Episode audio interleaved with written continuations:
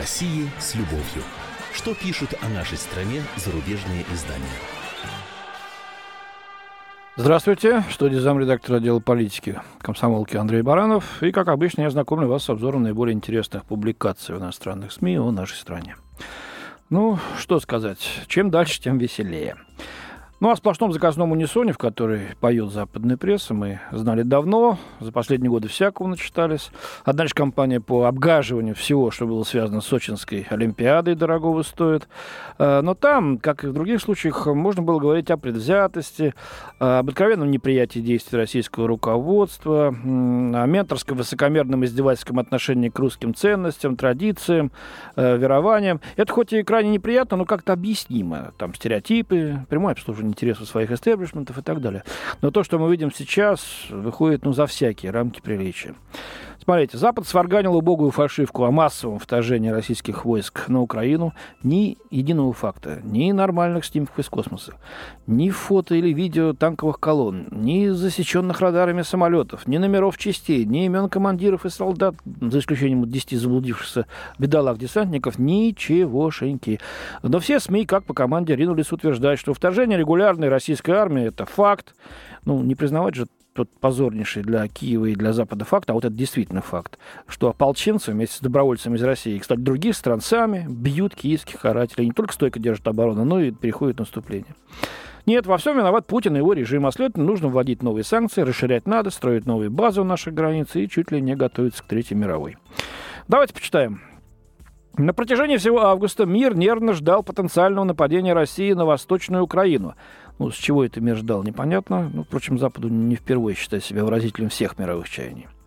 К четвергу сложилось впечатление, что оно, это вторжение, началось не как полномасштабная открытая атака, но как ползучая, труднозаметное для радаров наступление. Это вот пишет британская Financial Times. Прямое участие российских войск и тяжелых вооружений – это опасная эскалация мятежа. Но смотрите, начинается вкратчивое утверждение. Сложилось впечатление, то есть без фактов и свидетельств, труднодоступное для радаров и так далее. А заканчивать уже вполне уверенно прямое участие российских войск. Ну, вывод. Чтобы остановить поправших международное право русских, необходимы новые, еще более жесткие санкции. Конец цитаты. В «Нью-Йорк Таймс» в редакционной статье говорится, доказательства накапливались уже какое-то время, но теперь не осталось никаких сомнений. На Украине присутствуют российские солдаты, причем не в качестве добровольцев, как хочет внушить миру командир донецких повстанцев, а в составе подразделения, оснащенных самоходной артиллерией и тяжелой военной техникой. Но при этом доказательств опять ноль без палочки, типа «верьте нам, люди». А вывод тот же, что и в британский Financial Times под копирку, будто один человек писал. Новые, более жесткие санкции со стороны Запада, очевидно, необходимы, чтобы дать понять президенту России Владимиру Путину, что Запад видит в его лжи и нарастающей агрессии серьезную угрозу. Россия нарушила ключевой принцип мироустройства, сложившего, да, принцип мироустройства, сложившегося после Второй мировой войны. Государство не захватывает территории силой, говорится в статье. Ну, Россия, кстати, против воли крымчан, тех же самых, например, ничего не делала, да? Провела референдум, и люди, 99, почти 97% сказали, да, мы хотим быть с Россией, а не с Украиной. Но при этом газета молчит и про это, и про Косово, кстати, ничего не вспоминает почему-то. Washington Post. Если Путин не заплатит высокую цену за неприкрытое, пусть и цинично опровергаемое, о как, нападение на соседей, этот прецедент может посеять нестабильность всюду в мире. От Балтийского моря, окруженного маленькими независимыми, независимыми странами со значительным русским меньшинством, до Южно-Китайского моря, усеянного островами, на которые зарится Китай, но которые другие страны считают своими.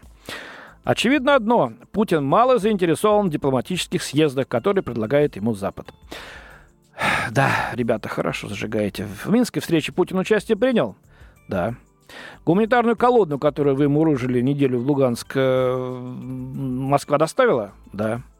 Представителя ОБСЕ наблюдать за российско-украинской границей пригласили? Да.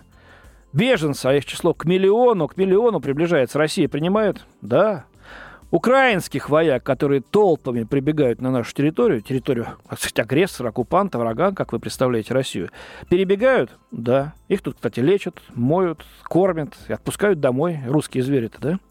Наконец, Путин предложил организовать коридоры для вывода из котлов окруженных украинских подразделений, сохранив жизнь тысячам людей, да? А что ответили вы с Киевом? Не, пусть воюют до конца, то есть этих бойцов конца. Равно так же, как вы, господа, сужу по публикациям, замолчали, или что уж там сказать, оболгали все вышеперечисленные инициативы Москвы. Да, кстати, что-то про сбитый Боинг. Разом замолчали, так сказать, в тряпочку. Опять-таки, как, как по команде. С чего бы это? Но Вашингтон-Пост все равно рубит с плеча. Пора ударить по России всей тяжестью финансовых санкций, снабдить Украину оружием и разведданными, остановить продажу западной военной продукции в Россию и укрепить обделенное вниманием НАТО. И вот в той же Вашингтон-Пост экс-поспред США в НАТО Курт Уолкер и научный сотрудник Маккейн Институт Эрик Брадберг вообще открывают свои карты. Они советуют НАТО предпринять на предстоящем саммите Уэльсе саммите Альянса следующие шаги. Первое. Оказать украинскому правительству прямую военную помощь. Это означает предоставить советников, инструкторов, технику и возможность прямых подкреплений западных с использованием возможностей НАТО в воздухе и на земле. То есть это война. Второе. Отменить все поставки военного оборудования, оборудования двойного назначения в Россию из стран НАТО. Авторы советуют Альянсу выкупить для себя французские «Мистрали», предназначенные для России. Третье. Наложить новые санкции, в том числе на «Газпром» и его руководство. Четвертое. Организовать многонациональное присутствие военных НАТО на территории Польши и стран Балтии. Пятое. Пригласить в НАТО Македонию, а также известить Финляндию и Швецию, что двери им открыты. Вот так вот. Где все эти договоренности-то, господина Горбачева, устные? Не-не, не сантиметры дальше. Вот НАТО-то уже чуть ли вместо того, чтобы стоять на Эльбе, а теперь будет стоять на Немане. Ну, а теперь к другим темам, не менее, кстати, веселым. Продовольственные санкции. Небезызвестная э, русофобка, чего уж там говорить, Маша Гессен, Рыдает Нью-Йорк Таймс о судьбе Макдональдсов в России и считает, что Кремль сам себя наказал, лишив россиян этих заведений с такой вкусной и полезной пищей и супервежливым обслуживанием. Это было общественное место с вежливым персоналом, где рядовые люди могли вести личный разговор и питаться по сходным ценам, поясняет автор. По ее словам, в других местах либо цены были непомерные, либо ощущения унизительные. Ну, позднее Москва наполнилась кафе, кофейнями, ресторанами и клубами, а Макдональдс уподобился другим точкам этой сети э, в других странах. Когда же Роспотребнадзор объявил, что закроет несколько Макдональдсов, символическое значение этой сети в России восстановилось, считает Гессен. Четверть века назад открытие Макдональдса в Москве означало, что Россия демонтирует барьеры, отделяющие ее от Запада, а также прекращается вражда США. Вот какой интересный это пассаж. Вот какой барьер был. А теперь процесс пошел вспять, считает автор. Ну, ну, Маш, не бигмаком единым сыт будешь. Лучше бы Вашингтону было самому барьеры снимать, а не пытаться обходиться с нашей страной как с вассалом. Э, здесь это не прокатит. Э, начиная свою фальшивую перезагрузку, кстати, в отношениях с Москвой несколько лет назад, э, надо было выучить хотя бы, как это слово по-русски правильно пишется, не выставляя на посмешище собственного госсекретаря. Ну, я напомню нашим слушателям, что в свое время Хиллари Клинтон передала главе нашего МИДа Сергею Лаврову символическую такую красную кнопку, большую, на которой было крупно написано «перегрузка» вместо «перезагрузка».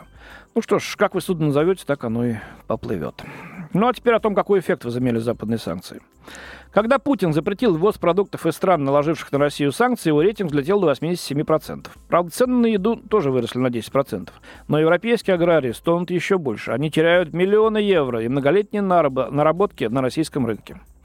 А вот э, Жан-Шарль Арно, владелец э, одного, одной из крупных сельскохозяйственных фирм в городе Полиньи, э, подсчитывает убытки. Это не только 18-тонная фура с сыром, которую завернули на российской границе, но и годы приручения, приучения российских потребителей Конте, Морбье, Мандару и другим специалитетам Юрских гор. Это вот передает из Франции корреспондент Нью-Йорк Таймс Селестин Болен.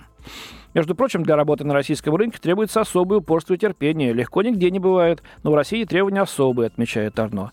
Расскажите об этом европейским свиноводам. Экспорт их продукции в Россию приостановили в феврале, после того, как в Польше и Прибалтике были замечены кабаны, зараженные африканской чумой, свиней, говорится в статье. В результате французские свиноводы готовятся лишиться в этом году 400 миллионов евро из-за эмбарго. Еще 200 миллионов потеряют бойни сопутствующие предприятия. Мы недовольны. Ужасно недовольны, рассказал журналисту Поль Фре, председатель Французской национальной федерации свиноводов. Мы заложники неподконтрольной нам ситуации. Корреспондент другой французской газеты «Лемон» Клэр Гло обратился к Жульену Марсие, аналитику французской страховой компании э, с просьбой прокомментировать возможные последствия русско-украинского кризиса для ведущих стран Центральной Европы. По словам специалиста, с началом русско-украинского кризиса товарооборот России со странами бывшего Восточного блока уменьшился в одной только Венгрии Экспорт товаров в Россию в мае этого года упал на 18% по сравнению с тем же периодом года прошлого. И это речь лишь о продовольствии. Но если Запад будет на нас жать дальше, то экономические войны могут принять э, свирепый характер, и это не может не отмечать западная пресса. Самой большой проблемой станет прекращение подачи российского газа в Центральную Европу. Это пишет британский Independent. Это будет катастрофой, если учитывать вес России в этой области. Она поставляет 100% газа, потребляемого в странах Балтии. В Болгарии этот показатель составляет 89%, в Словакии 84%, в Венгрии 80%, в Словении 60%, в Польше 59% и в Чехии 57%. Печальная перспектива, но это не наш выбор. В студии был замредактор отдела политики «Комсомольской правды» Андрей Баранов. О России с любовью. Что пишут о нашей стране зарубежные издания?